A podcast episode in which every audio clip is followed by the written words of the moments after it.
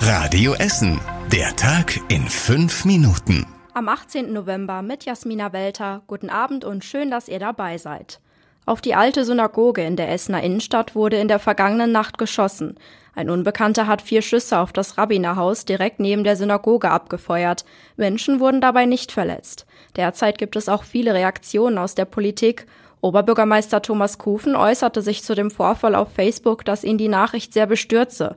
Auch NRW-Integrationsministerin Josephine Paul schrieb bei Twitter, dass die Tat vor Augen führe, dass wir im Schutz jüdischen Lebens und beim Eintreten gegen Antisemitismus nicht nachlassen dürfen.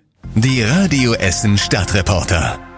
Stadtreporter Kostas Mitzalis hat sich den Tatort angesehen. Zwei Projektile stecken in einer Fensterscheibe aus Sicherheitsglas, ein Geschoss steckt im Fensterrahmen. Es handelt sich auf jeden Fall um scharfe Munition. Techniker der Polizei haben den Tatort mit einem 3D-Scanner untersucht und werten die Bilder aus.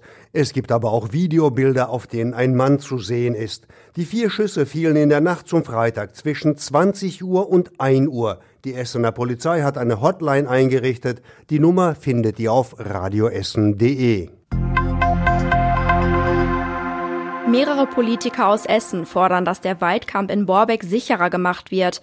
Auf dem Abschnitt zwischen Donnerstraße und Hülsmannstraße fahren parallel zu den Autos auch Straßenbahnen der Ruhrbahn über den Weidkamp.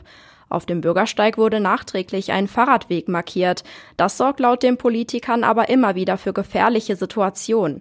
Deshalb wurde ein Teil des Abschnittes bereits für Radfahrer gesperrt.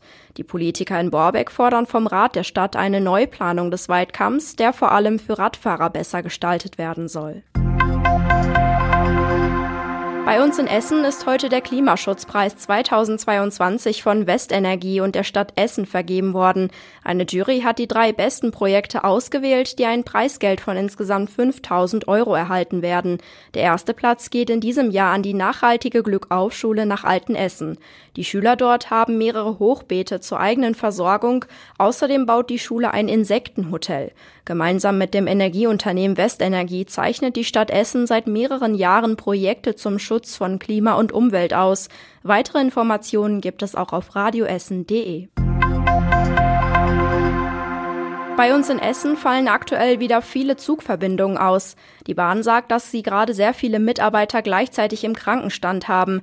Deshalb müssen sie auch einige Züge streichen. Tobi Bitter weiß, wo Bahnpendler gerade viel Geduld brauchen. Bei uns in Essen sind vor allem der RB40 zwischen Essen und Hagen und die S3 zwischen Steele Ost und Oberhausen betroffen. Beide Linien fallen aktuell krankheitsbedingt immer wieder aus. Die S3 nach Oberhausen fährt ab Montag gar nicht mehr. Die Bahn begründet das mit einer angespannten Personallage bei der DB Regio.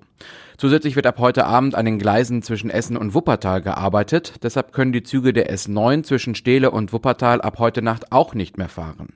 Hier soll es bis Montagmorgen einen Ersatzverkehr mit Bussen geben. Eine Übersicht findet ihr auch nochmal auf radioessen.de. Und zum Schluss der Blick aufs Wetter. In der Nacht zum Samstag ist es meist bewölkt und zeitweise gibt es auch etwas Regen, teilweise sogar Schneeregen. Es wird also richtig ungemütlich und die Temperatur sinkt auf 4 Grad. Morgen starten wir dann mit vielen Wolken am Himmel, die vereinzelt auch für Regen oder Schneeregen sorgen.